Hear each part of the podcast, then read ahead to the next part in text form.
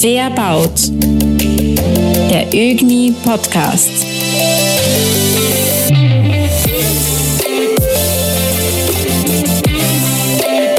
Hallo und herzlich willkommen zu einer weiteren Folge von Verbaut. Seit die einst glänzende Welt global agierender Banken mit der Finanzkrise 2008 einen schweren Imageschaden erlitt, stehen Banker unter Generalverdacht. Die Gesellschaft beäugt Banken kritisch.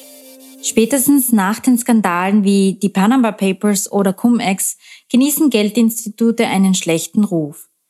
Serien wie Bad Banks feiern große Erfolge, Filialen sterben aus. Das Geschäftsmodell Bank ist unter Druck. Die Herausforderungen des Wandels groß. Das erfordert ein neues Denken und eine neue Haltung wie die Taxonomieverordnung als Chance genutzt werden kann und was das alles mit Immobilien zu tun hat, erfahren Sie nun von unseren Gästen Friedrich Strobel und Wolfgang Weinig von Freibanker. Lieber Wolfgang, lieber Herr Strobel, wofür steht eigentlich Freibanker und was tut sie so? Ja, wir Freibanker stehen für Banken Sinn geben, also für eine sinnstiftende Finanzwirtschaft. Es ist uns ganz wichtig, dass die Banken, aber Versicherungen in der Finanzwirtschaft die Rolle einnehmen, die sie in der Gesellschaft, in der Wirtschaft und für den, für den Menschen haben. Und da beraten wir als Sparringpartner größere, kleinere Institute in Themen wie Banksteuerung, Nachhaltigkeit, Risikomanagement, Positionierung, Kundenmanagement, die typischen Fragen, die, die für Banken gerade auch anstehen. Wir durften ja bei euch ähm, äh, im Jänner ein, ein, Seminar gemeinsam mit euch gestalten über das Thema EU-Taxonomie und äh, was diese ganzen Verordnungen äh, aus dem EU-Green Deal jetzt Veränderungen für die Banken mit sich bringen. Könnte man da mal ein bisschen was so in die Zukunft äh, hören? Wie wird sich das bei den Banken verändern? Ja, ich glaube, dass da das Thema ESG und Nachhaltigkeit für die Banken eine große Chance ist, obwohl es zurzeit nur als großes Risiko gesehen wird. Also die typische Reaktion der Banken ist, uh, wir brauchen eine Betroffenheitsanalyse im Portfolio. Wir müssen schauen, wie viel Risiko wir da nehmen und da machen wir Szenarien. Ja, sicher wird vielleicht ein gewisses Risikothema auch sein, aber noch größer ist die Thema Chance, weil diese Umstellung, diese Transformation, eine grüne Transformation braucht einfach viel Geld, braucht einfach viel Kapital, viele Investitionen. Und wenn ich jetzt eine Bank bin und der Rohstoff Geld eigentlich so gut wie nichts kostet, ihn so sogar mit, mit Negativzinsen in der Bilanz da haben, dann müsste ich ja sehr froh sein, wenn ich mehr davon an den Markt, äh, an, in die Immobilie, in die Investitionen entsprechend bringe. Und daher glaube ich, dass es eigentlich eine sehr große Chance ist. Aber man muss wissen, wie man sie nützt. Eine Stimmungsfrage, also ein bisschen Unsicherheit in den Banken, hast du gesagt. Wie schaut es denn eigentlich mit dem Know-how aus? Wissen die Banken eigentlich ausreichend Bescheid über Nachhaltigkeit und vor allem die Auswirkungen der Nachhaltigkeit auf die Immobilienwirtschaft? Ich glaube, das ist ähm, durchwachsen. Da haben wir natürlich in den, in den Großkundenabteilungen hervorragendes Know-how. In den Risikoeinheiten, da gibt es schon Leute, die sich gut auskennen, nicht überall. Manche mehr, manche weniger. Und dann haben wir in den, in den, vielleicht je weiter wir in, der, in den Spezialbereich der Immobilienwirtschaft drin sind, schon sehr, sehr viel noch Defizit, was das an Möglichkeiten gibt. Wir haben ja in einem, in einem Banking Summit im Herbst ähm, auch darüber über das Thema diskutiert und haben gesehen, dass viele der Banker nicht wissen, welche Möglichkeiten es eigentlich schon gibt, dass man Gebäude grün und nachhaltig gestalten kann. Und dass die ganzen Finanzierungen, also Großteil der Finanzierungen, immer noch auf sehr, sehr klassische sozusagen Immobilienmodelle ausgerichtet sind und sehr viele der neuen Dinge noch nicht ähm, berücksichtigen. Also von dem her, Peter, ja, es gibt noch immer noch einen großen Ausbildungsbedarf in dem Thema drinnen. Es gibt schon Leute, und das ist, glaube ich, wichtig auch zu sagen, die sich gut auskennen. Nicht, dass man sagen, die ganze Branche kennt sich nicht aus. Das stimmt nicht. Gibt es hervorragende Leute drinnen flächendeckend gibt es noch Bedarf. Es ist ja seit 2008, also seit dieser großen Finanzkrise, relativ viel Kritik äh, hörbar an den Banken. Sie geben kein Geld her und sie finanzieren lieber in Staatsanleihen statt in anständige wirtschaftlich tragbare Projekte. Wird sich dadurch etwas ändern? Weil oftmals hat man ja das Gefühl, die, die ganzen staatlichen Restriktionen, Gesetzgebung, Basel IV und wie soll er heißen, zwängen die Banken in ein Korsett, dass sie gar nicht so können, wie sie wollen? Oder sind sie eigentlich dankbar dafür, dass sie dieses Korsett haben, um nicht in ein Risiko fallen zu laufen? Ich glaube, sie, sie, sind gar nicht mehr gewöhnt, aus dem Korsett rauszudenken. Also die Banken haben politisch leider aus der Finanzkrise heraus keine gute Nachrede mehr. Von dem her hat die Politik, geht die Politik her und nimmt die Banken eigentlich ein bisschen in Beschlag, um die Transparenz in den ESG-Kriterien umzusetzen, setzt sie die Taxonomie über den Kapitalmarkt und damit auch über die Banken um. Jetzt reagieren leider die Banken wieder in dem Korsett der regulativen Umsetzung und nicht ganz in dem Chancenmanagement. Das ist schade, weil eigentlich wäre es eine große Chance. Es ist ein bisschen schade, dass die Politik auch noch nicht erkannt hat, dass Banken nicht so schlimm sind, wie sie sozusagen aus der Finanzkrise rausgekommen sind. Ich durfte im, im Sommer mit dem Forum Alpbach mit der Mariette McGuinness über das Thema diskutieren. Die EU-Kommissarin kommt aus Irland, hat natürlich in der dortigen Bankenkrise keinen guten Eindruck über Finanzinstitute bekommen, aber für ihr war es auch so spürbar, wie einfach Banken nicht so gut angeschrieben sind. Jetzt zurück, was ist die positive Chance? Die EU-Taxonomie regelt, was grün ist und was nicht. Darüber kann man lang diskutieren, ob das sinnvoll ist oder nicht sinnvoll ist. Es ist nun mal so, und es ist nun mal so, dass die Politik den Finanzmarkt, die Finanzindustrie dafür einsetzt, Transparenz in die Wirtschaft zu bringen und auch in die Immobilienwirtschaft zu bringen. Das heißt, das wird kommen. Und jetzt ist die Frage, wie setzt man das am besten um? Seht ihr eigentlich schon irgendwelche Reaktionen, Finanzmarktaufsicht, äh, Basel-Gremium etc., dass da ein bisschen Bewegung entsteht durch die Taxonomie? Also ich glaube, in der, in, der, in der Finanzmarktaufsicht entsteht dieser regulative Umsetzungsdruck typischerweise. Also man hat jetzt die in den EBA-Guidelines erste Sachen drinnen. Es, man fangt an mit den Banken, sich da auseinanderzusetzen, wie man das umsetzt. Das ist jetzt mal zurückhaltend. Leider ist keine Bewegung drinnen, irgendwie das Eigenkapital stärker nach den grünen Kriterien anzupassen. Also wenn man da diskutiert, ob in der Säule 1 die Eigenmittelunterlegung runterkommt aufgrund grüner Kriterien, kommt von der Aufsicht eigentlich ein klares Nein. Äh, sagt ja, das können wir in der Säule 2 berücksichtigen, also in dem ganzen internen Regulativ, aber nicht in der Säule 1. Das heißt, die Aufsicht bleibt auch wieder Blick auf Risiko, nicht unbedingt Blick auf Chancen. Und ich sehe da von der öffentlichen Hand ein bisschen Doppelgleisigkeit, weil man einerseits die Banken in, zur Finanzierung dieser Projekte anregt und andererseits ihnen die Tür regulativ immer noch zuhält. Also ein bisschen muss man da die Banken in Schutz nehmen, weil sie werden eigentlich ein bisschen eingequetscht. Also nochmal, der, einerseits fordert der Gesetzgeber, bitte finanziert grün, auf der anderen Seite fordert der Bankengesetzgeber oder der Bankenregulator, bitte nehmt ja kein Risiko. Das geht so nicht ich meine, generell, um ein konkretes Beispiel zu sagen, wir wissen ja alle, dass die Taxonomie auf die Bestandsgebäude zielt und dass Sanierung von Bestandsgebäuden enorm wichtig werden wird, um Taxonomiekriterien zu erfüllen. Auf der anderen Seite wissen wir, dank Basel oder wen auch immer, dass die Nachfinanzierung bereits bestehender Immobilienfinanzierungen bei Sanierungsmaßnahmen etc. immer einen wirtschaftlichen Erfolg beim Investor zeigen müssen, was halt bei thermischer Sanierung nicht geht, weil der wirtschaftliche Erfolg ist beim Mieter oder beim Nutzer des Gebäudes. Und daher wird es kaum Finanzierungen geben, wenn das so bleibt, wie es ist. Die brauchen wir aber dringend. Wie geht es da weiter? Ich glaube, man muss das Thema generell ähm, so sehen, dass die Chancen, die der Wolfgang schon angesprochen hat, dass man da vielleicht noch zu wenig Blick drauf hat die Gefahr, ein bisschen die Erwartungshaltung, die, die wir haben, ist, dass die Banken in ihrer Rolle, die der, die der Regulator und der Gesetzgeber von, ihr, von ihnen, verlangt, sich da auf die Rolle zurückzieht, wie halte ich jetzt die Taxonomie ein? Ich hatte bei meinem Kreditgebaren, wie bin ich da taxonomiekonform?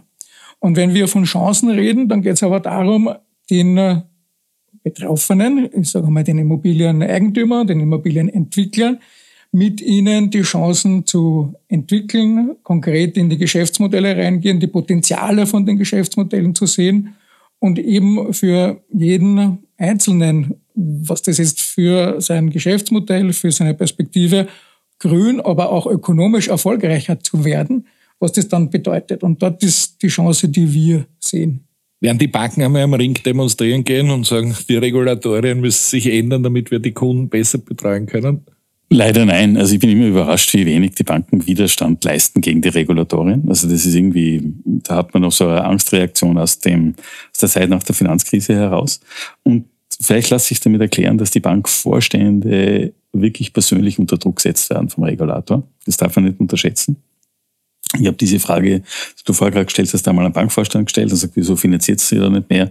Dann hat er gesagt, Wolfgang, weil wir persönlich dafür haften. Und das ist nicht lustig, wenn dir ein, zweimal im Jahr das angedroht wird, dass man dich jetzt persönlich dafür haftbar macht von Seiten der Aufsicht. Ist nun mal so. Ich, ich darf vielleicht nochmal auf die, die Frage davor zurückkommen. Ich, ich möchte eine, im, im Beispiel Projektfinanzierung nehmen. Also Projektfinanzierung ist ja eigentlich das, was wir da drinnen jetzt brauchen. Projektfinanzierung ist aber wieder kritischer unterlegt. Das heißt, ich habe eigentlich in, im ganzen Langfristigkeitsthema, im ganzen äh, Thema einzelne Vorhaben zu finanzieren, kein günstiges Regulativ. Also ich glaube, da müssen wir immer nur Druck machen, dass sich hier was tut, weil wenn Banken nach zehn Jahren aufhören zu finanzieren, wir brauchen jetzt aber da 20, 25 Jahre in der Finanzierung, dann braucht man ein anderes Setting. Und ich glaube, es ist so wichtig, dass Banken einschließlich des Regulators da wieder lernen, darauf zu schauen, was die Kunden in dem brauchen. Aber da wir, lasse ich den Fritz das beschreiben, weil ich glaube, da ist er der Experte dafür.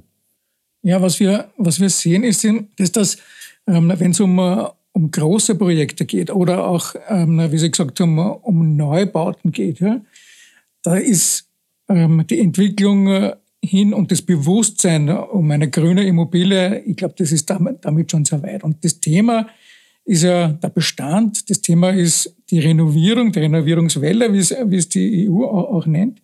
Und da Bewegung reinzubekommen, das ist das spannende Thema, beziehungsweise das eigentlich der große Hebel, um diese Ziele, die man ja erreichen will mit dem Grünen Deal, ähm, überhaupt zu erreichen. Und um diese Bewegung reinzubekommen, ist strukturell eine Challenge auch bei den Banken zu erledigen. Weil bei Großprojekten und Neubauten, wie gesagt, da kann man sagen, okay, da kann man auf den individuellen Bedarf eingehen äh, und kann man eben individuelle Lösungen schnitzen. Und wenn man jetzt also auf mittelgroße und kleinere Projekte schaut und vor allem auf den Bestand schaut, dann geht es dann nicht um eine Finanzierung von, ich sage mal, 20 Millionen plus oder 15 Millionen plus, was auch immer, ja? sondern da geht es um kleinere Maßnahmen, da geht es um 300.000, 500.000, vielleicht einmal 2 Millionen oder was auch immer. Ja? Und genau in diesem mittleren Bereich ähm, ist es so, dass man einen sehr großen Apparat hat, sehr große Prozesse hat und umfangreiche Prozesse hat, um das zu finanzieren. Aber das Volumen, das zu finanzieren ist, halt dementsprechend klein ist. Das heißt, es ist relativ wenig rentabel, sich darum zu kümmern. Also reiner ist einmal aus der, aus der Bankperspektive. Und da geht es darum, dann neue Ansätze, neue Methoden zu finden. Das vielleicht, unser Stichwort ist Modularität, modularer zu betrachten. Wie gestalte ich so ein Finanzierungsangebot, um einerseits auf die Kleinteiligkeit einzugehen, aber andererseits auch profitabel dabei zu sein oder dabei zu bleiben. Und das ist unser Anspruch dabei, da Lösungen zu entwickeln mit den Banken, um äh, Finanzierungsangebote in diesem Segment modularer zu gestalten, flexibler, schneller und damit kostengünstiger auch zu gestalten. Also Immobilienwirtschaft, äh, sagen wir natürlich immer, Immobilien sind das sicherste Investment das Betongold, wie das ja manchmal äh, genannt worden. Andererseits waren Immobilien ja auch der Auslöser der Bankenkrise 2008, weil man es halt falsch angegangen ist. Gestern oder vorgestern habe ich gehört in irgendeiner, in irgendeiner Nachrichtensendung, dass man jetzt diskutiert über die Sterbetafel und ob ein, ein älterer Mensch auch die Möglichkeit bekommt, einen Kredit zu bekommen für ein Investment, da wird wahrscheinlich auch die Immobilie im Vordergrund des, des Gedankens gestanden sein. Also kann schon Hoffnung sein, dass sich was ändern wird. Ne? Ich glaube, man muss mal schauen, wo das herkommt. Das kommt aus der Finanzkrise heraus, diese Einstellung, dass man eigentlich die Sicherheit nicht wirklich heranziehen darf als Finanzierungsgrundlage. Weil damals hat man in der Finanzkrise eben, das war dann der Auslöser der Immobilienkrise, alles nur eben auf die jeweiligen Dinge abgestellt, die dann nicht so ganz nachhaltig waren als gedacht. Und dann hat der Regulator vielleicht etwas überschossen, gesagt, also ich darf dieses Loan to Value oder äh, Debt to Income darf nicht so hoch werden und ich muss eigentlich über mein Einkommen das Ganze finanzieren. Jetzt ist, so wie es der Fritz vorher schon gesagt hat, in dem Fall ja eigentlich eine ganz andere Struktur dahinter. Ich wechsle meine Heizung aus, bin ähm, Ende 50, Anfang 60 und möchte das eigentlich über 20 oder 30 Jahre abzahlen, sagt die Bank, na, bist schon zu alt dafür. Und eigentlich ist das ja wurscht. Wenn das Haus weitergegeben wird, dann hat es halt immer noch diese 30.000 Euro Schulden drauf, die von dem Heizungsbau da sind. Der Wert des Hauses wird es leicht erhalten. Also ich glaube, da ist ein Umdenken erforderlich. Ich glaube, es wird eine Bewegung reinkommen. Ist die Frage, wie schnell es drinnen geht. Der gleiche Aspekt wie die Bewegung, die dort gebraucht wird, wird aber auch gebraucht in der Bank. Die muss lernen, Themen, die sie im Großkundengeschäft kann, im Kleinkundengeschäft umzusetzen. Also im Großkundengeschäft ist es überhaupt kein, Problem, sowas zu strukturieren und auf die, aus, auf die Sicherheit hin oder als Projektfinanzierung zu strukturieren. Im Kleinkundengeschäft ist es ungewöhnlich. Da kennt die Bank nur den Abstattungskredit äh, als Wohnbaufinanzierung und in dem geht es halt nicht so einfach. Da muss ich mir ein Produkt überlegen, dass das kann. Und das ist, und ich kann zum Beispiel auch, äh, Peter, das ist dir nichts Neues, ich kann selbst eine Heizungsanlage verließen und das Leasing darstellen. Also ich, wenn ich da ein bisschen kreativ bin, gibt es ganz einfache Produkte. Ich glaube, auch selbst in der jetzigen Regulatorik gibt es das schon. Ich muss halt nur schauen, was der Kunde braucht und ähm, um den Fritz zu zitieren, welche Aufgabe der Kunde damit lösen will. Aber da gebe ich an dich wieder zurück, Fritz. Das ist dein Spezialgebiet. Also ihr, ihr spricht von einem Revival der Contracting-Modelle die eine Zeit lang sehr in waren, dann total out und jetzt wieder kommen? Nein, das muss jetzt da nicht unbedingt ein, ein Revival von den, von den Contracting-Modellen sein. Das kann auch eine mögliche Lösung sein. Aber ich glaube, man muss, ähm, um überhaupt einmal sagen zu können, was braucht man denn noch für regulatorische Anpassungen vielleicht, muss man ein bisschen mehr auf die individuellen Situationen von den Kunden eingehen. Wir nennen das Aufgaben aus Kundenperspektive anschauen und dann sagen, okay, wenn jetzt da jemand seine Immobilie grün machen will oder grüner machen will, aus ähm, einem ideologischen Grund, aber jetzt auch mit den Rahmenbedingungen aus einem ökonomischen Grund heraus. Das ist das Tolle an den, an den Rahmenbedingungen. Dann hat er eben verschiedene Aufgaben zu erledigen. Und diese Aufgaben sind, die beginnen damit, dass er sich einmal überhaupt Informationen besorgt, einmal inspirieren lässt von dem, was gibt's denn überhaupt für Möglichkeiten? Und es geht dann nachher weiter, dass man sagt, okay, jetzt habe ich eine Idee, eine Möglichkeit gefunden, wie ich jetzt ähm, den CO2-Ausstoß von meinem Gebäude reduzieren kann zum Beispiel. Oder wie ich dämmen kann ihm. Das ist wieder dann auch ganz konkret. Ich habe aber immer total viele Möglichkeiten, das zu machen. Und diese Möglichkeiten abzuwägen, zu, zu konkretisieren, zu schauen, okay, was bringt wirklich jetzt eine CO2-Einsparung und was passt in mein persönliches oder in mein Geschäftsfeld für diese Immobilie, in, mein, in meinen Business Case für diese Immobilie rein. Das ist alles abzuwägen und erst dann kann ich dann sagen, okay, mit, mit wem arbeite ich denn jetzt zusammen, um das Projekt zu realisieren? Und dann kann ich die Frage erst überhaupt einmal stellen, okay, was muss ich denn machen, um das zu finanzieren? Und da gibt es ganz unterschiedliche Vorgehensweisen. Das kann jetzt das angesprochene Contracting sein, kann aber auch ein Leasing sein, kann eine normale Finanzierung sein, könnte aber auch zum Beispiel, wenn so ein Projekt längerfristig finanziert ist, einmal eine Tilgungsaussetzung zum Beispiel sein. Also da ist viel offen, das man im Idealfall im Einzelfall dann nachher beantworten kann. Und ich brauche dann nachher unterschiedliche, das nennen wir dann nachher Bausteine. Jede Aufgabe, die der Kunde erledigen will, die verlangt einen Baustein, wie man das dann nachher erledigen kann und so kann man das dann nachher gut kombinieren. Die jungen Leute können sich ja im Moment überhaupt keinen Wohnraum leisten, außer sie mitnehmen. Kaufen ist ja eher schwierig, außer man hat eine schöne Erbschaft. Seht ihr irgendeine Chance, dass das Schweizer Modell des Generationenkredits einmal auch in Österreich Realität wird? Ich meine, Basel liegt ja in der Schweiz, oder? Basel liegt in der Schweiz. Ähm, es ganze, ganz ähnliche Dinge gibt es eigentlich in Nordeuropa. Also wenn man anschaut, in Dänemark oder Holland waren die Preise vor Jahren schon viel tiefer als in, in, in der Schweiz drinnen und die hatten ähnliche Modelle. Leider war das ein Grund der Aufsicht, so vorsichtig zu werden, vorsichtig zu werden und etwas auf die Bremse zu schenken. Ich glaube, man wird nicht dran vorbeikommen.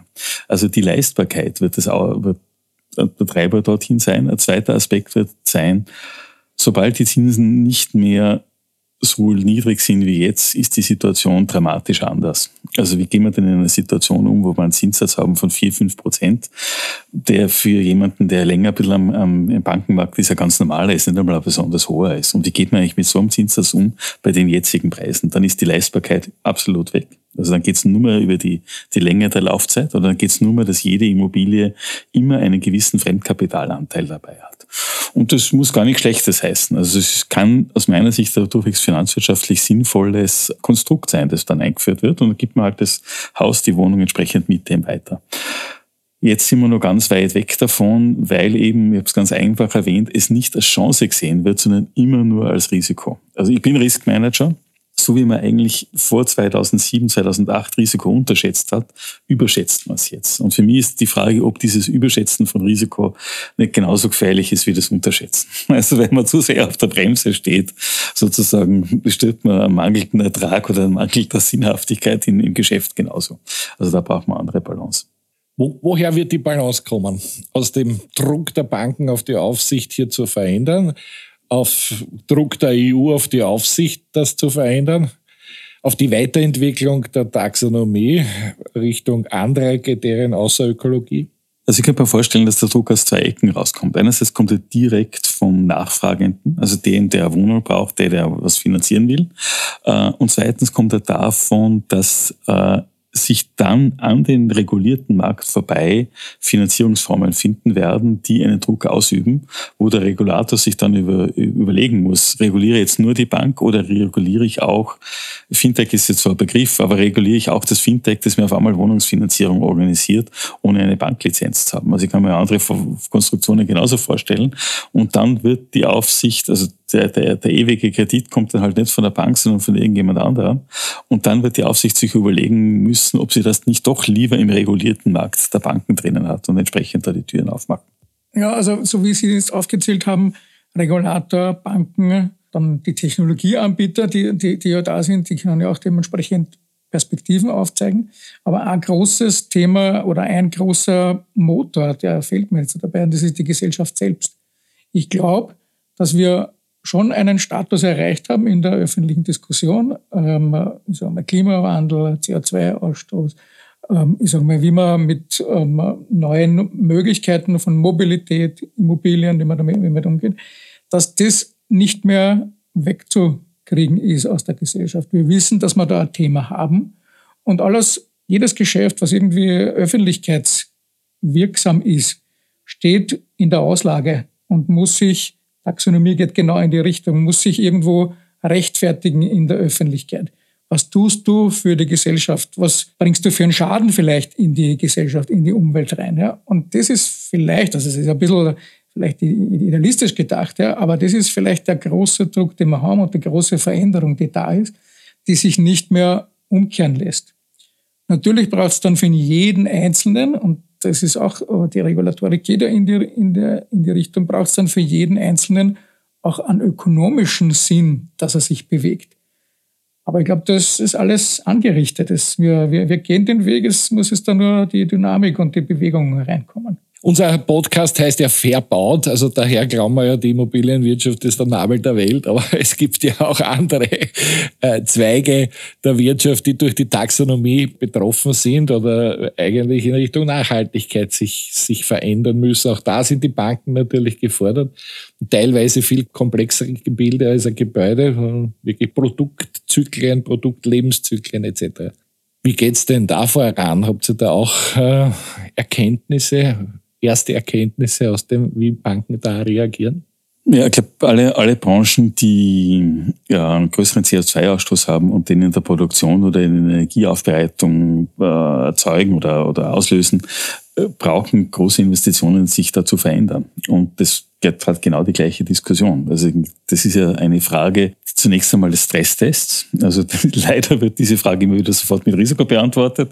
Also man sagt, okay, die Branche ist kritisch, daher eher raus ist zweischneidig. Kannst andersrum auch, auch sagen, okay, spannend, wir gehen in die Branche rein, weil die wird mehr Finanzierung brauchen. Ähm, ich, ich mache ein bisschen eine Verbindung zwischen Immobilienwirtschaft und anderen Sektoren. Es gibt kapitalintensive Sektoren und weniger kapitalintensive Sektoren. Tatsache ist, dass für die meisten Banken, ich sage es mal salopp, fast ein Drittel des Risikos im, im Immobilien Thema und in der Bauwirtschaft ist. Und zwar deshalb, weil diese beiden Sektoren so unheimlich ähm, stark sind. Also es sind, was ist deshalb, weil ich damals, als ich bei der RBI das Portfolio gemanagt habe, haben wir uns immer so angeschaut, wie sind die regionalen Volkswirtschaftssektoren und wie stark ist das Immobilien, das, der, das Portfolio in diesen Ländern gewichtet und wie stark ist der Immobilienanteil. Einfach weil Immobilie hohe Finanzierung hat. Was gleiches, ähnliches Thema hat man aber im ganzen Maschinenbau zum Beispiel oder in der gesamten Energieversorgung. Auch die sind sehr kapitalintensiv und auch dort hat man den gleichen Umbaumechanismus. Wieder die gleiche Geschichte. Ich kann es als Risiko sehen, dann gehe ich raus. Ich kann es als Chance sehen, dann gehe ich rein. Sicher wäre ich als Bank eine gewisse Eigenmittelbasis brauchen, um mir das leisten zu können. Und ich brauche, und da komme ich auch zurück, was wir vor einiger Zeit schon besser konnten im Bankensektor. Ich brauche ein sehr gutes, fundamentales Verständnis für die jeweilige Branche und die, die Notwendigkeiten der Transformation. Das heißt, ich muss wissen, welche Themen zählen in der Transformation und welche Themen zählen nicht. Und jetzt komme ich wieder zu dir zurück und was ihr bei der ÖGNI macht.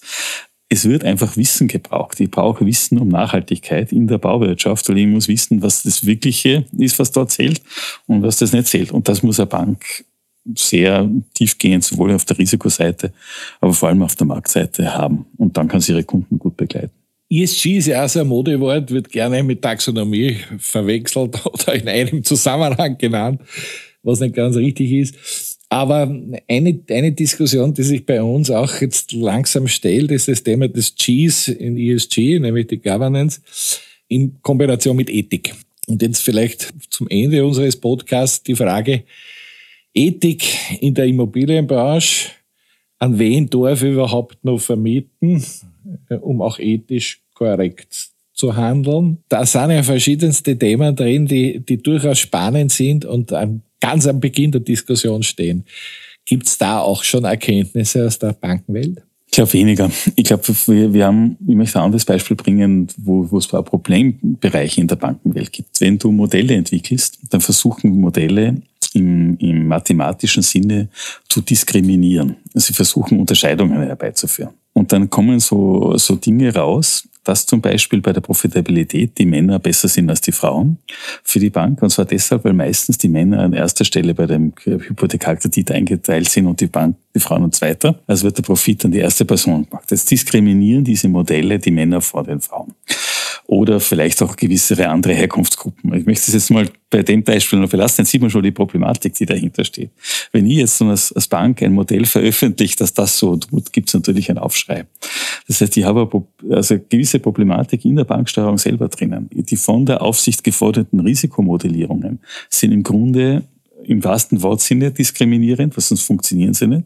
Wenn ich in den Zahlenreihen solche Kriterien habe, dass ich Migrationshintergrund, sonstige Dinge abbild, mhm. Habe ich, die, habe ich bald einmal eine, eine ethische Frage drinnen. Äh, und ich habe Thematik, wie wir, und das ist, glaube ich, auch nicht nur, ich, hab, ich wollte es jetzt mit, den, mit dem Modell nehmen, das ist eine Thematik, die wir in der gesamten künstlichen Intelligenz auch drinnen sehen, dass wir eigentlich den, das G im Sinne der Governance und im Sinne der Diversität und im Sinne der Gleichbehandlung von verschiedenen Gruppen uns ziemlich anstrengen müssen, wie wir das da reinkriegen. Und ich glaube, dass genau die gleiche Herausforderung ist auch in der Immobilienwirtschaft.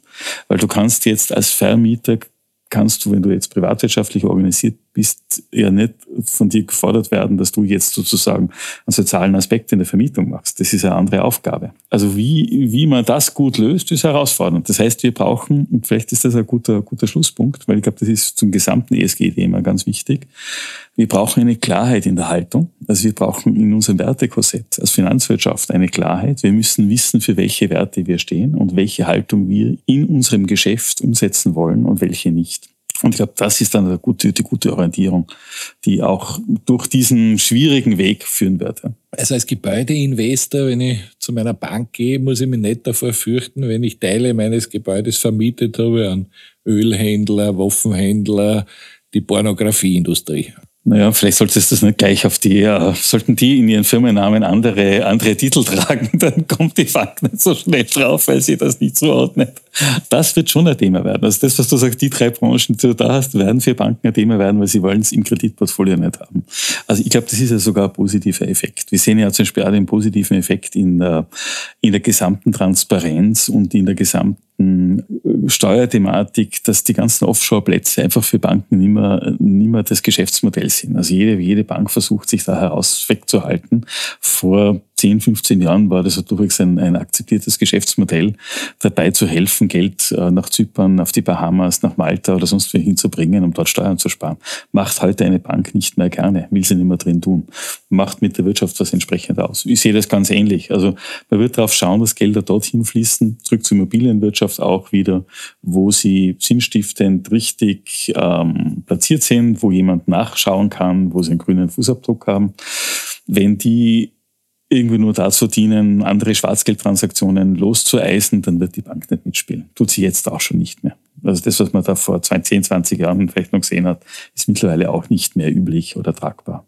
Ihr engagiert euch ja sehr, sehr stark äh, in dem Thema Weiterentwicklung der Banken. Daher jetzt die Schlussfrage Richtung Zukunft. Wie wird die Bank mich in zehn Jahren betreuen, anders als heute? Werden Sie mehr Wissen haben? Werden Sie mehr auf meine Bedürfnisse eingehen? Oder werden Sie weiterhin die Schablone haben, durch, die ich durchgedrückt werde? Ja, es ist ähm, meiner Meinung nach auch wiederum im Licht von dem sehen, zu sehen, wir haben eine Herausforderung, irgendwie in der Kleinteiligkeit trotzdem profitabel zu sein. Diese Stimmung, die von, von, von Kunden äh, oft äh, gegenüber Banken äh, äh, empfunden wird oder auch artikuliert wird, im Sinne von dem, ihr beurteilt mich, ihr sagt jetzt, äh, wenn ich eine Immobilie besitze, ob ich jetzt taxonomiekonform bin oder nicht, so wie Erzeugnissverteilung, wie immer. Das ist, glaube ich, etwas, was zu Ende geht und auch zu Ende gehen muss. Und wenn man jetzt da so ähm, ein bisschen äh, träumen darf oder, oder das positiv in eine Entwicklung sehen darf, dann äh, gibt es einen Weg, um äh, individuell auf jeden einzugehen und ähm, jeden von dort abzuholen, wo die aktuelle Situation ist und ihm eher dabei zu helfen, taxonomiekonform zu werden, die Immobilie grüner zu bekommen.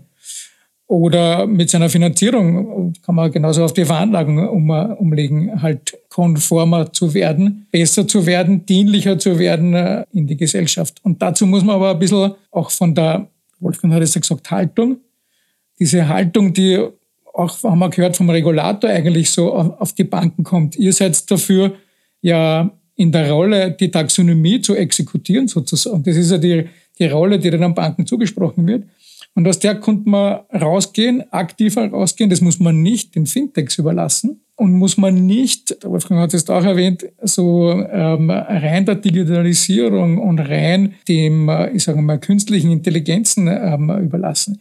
Die können für uns einen guten Dienst machen, aber im Endeffekt in der Interaktion mit den Kunden, mit den Menschen vis-à-vis. -vis, ja, da ist es, was die Menschen in der Bank, die Berater und Beraterinnen, eine viel aktivere Rolle, eine viel differenziertere Rolle und eine, eine menschlichere Rolle spielen können, indem man einander zuhört.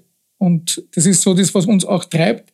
Ich glaube, wir können die menschliche Komponente, menschlich wird immer so als Schwäche verstanden. Nein, das ist eine Stärke, wenn man es kombiniert mit dem, was man an technischen Möglichkeiten hat, dann wird das, was der Mensch machen kann, zur Stärke und nicht ähm, irgendwie als Ersatz. Also der Mensch wird ja immer ersetzt durch die Technik, so ist einmal die schnelle, das schnelle Denken.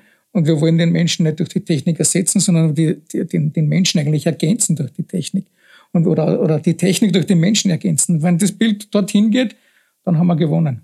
Lieber Wolfgang, lieber Herr Strobel, vielen Dank für die Einblicke in das uns fremde Bankwesen, aber sehr nützliche Bankwesen. War sehr spannend und ja, hoffen wir auf schöne neue Zeiten. Vielen Dank. Vielen Dank. Gerne.